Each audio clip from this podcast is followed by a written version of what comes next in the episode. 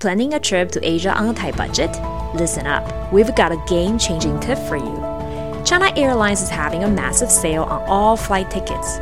You can save 10% on your fare if you book now through May the 21st for travel between August the 15th and November 30th. If Taiwan is your transit stop, get ready for a bonus.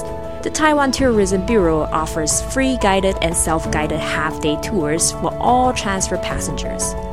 Choose from four amazing tour options, discover Taiwan's captivating culture, indulge in some of the best street foods in the world, and receive a transit voucher back to the airport. Don't miss this opportunity. Book your flight tickets with China Airlines now and your tour with Taiwan Tourism Bureau using the links on the video. Have amazing Asian adventure.